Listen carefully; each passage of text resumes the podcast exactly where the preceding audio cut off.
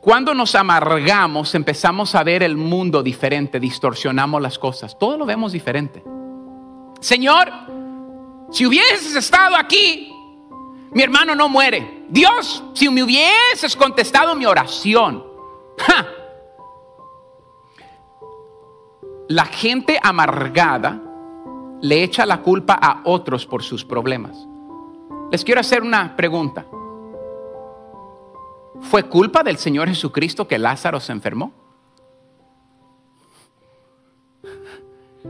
Pero le echan a él la culpa que él murió. Mi vida es culpa de... No. Al diablo le encanta que tú le eches la culpa a medio mundo y que te amargues con medio mundo. Le encanta. Le encanta. La gente amargada le echa la culpa a otros por sus problemas. Pastor, usted no nos vio y por eso mire los problemas. No, no, no, yo no. No, no, no, no, no. O sea, ustedes tienen problemas de hace 10, 15 años. Ustedes tuvieron problemas desde que estaban haciendo cosas antes de casarse que una persona no debería de hacer. O sea, no me andes mirando a mí. ¿Sí me están agarrando la onda?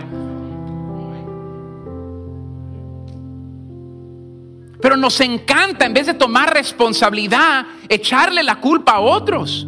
Y cuando la vida no sale como tú la quieres, encuentras a quien echarle la culpa. No es culpa de nadie que estoy en la situación en la cual estoy. Esto es lo que sé. Estoy donde estoy y el único que de verdaderamente me puede ayudar es Dios. So, decir lo siguiente. Yo creo en esto.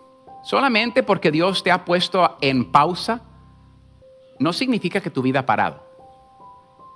Hay momentos en la vida que Dios nos, nos pone en pausa.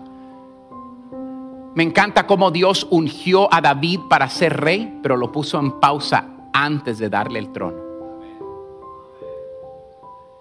Y hay momentos que el Señor te pone en pausa y, y te voy a decir por qué es. Porque te está tratando de vaciar de ti mismo, de ti misma. You, know, yo entiendo, pero tenemos you know, tres enemigos, el diablo, el mundo y la carne. Y yo creo que el enemigo más grande... déjame ponértelo de esta manera. ¿Tú crees que tú estás en el radar del diablo?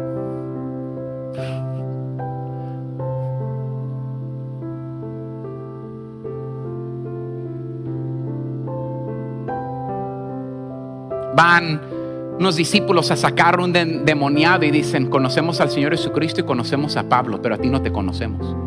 Tu nombre no se ha escuchado en este mundo de tinieblas espiritual. ¿Tú quién eres?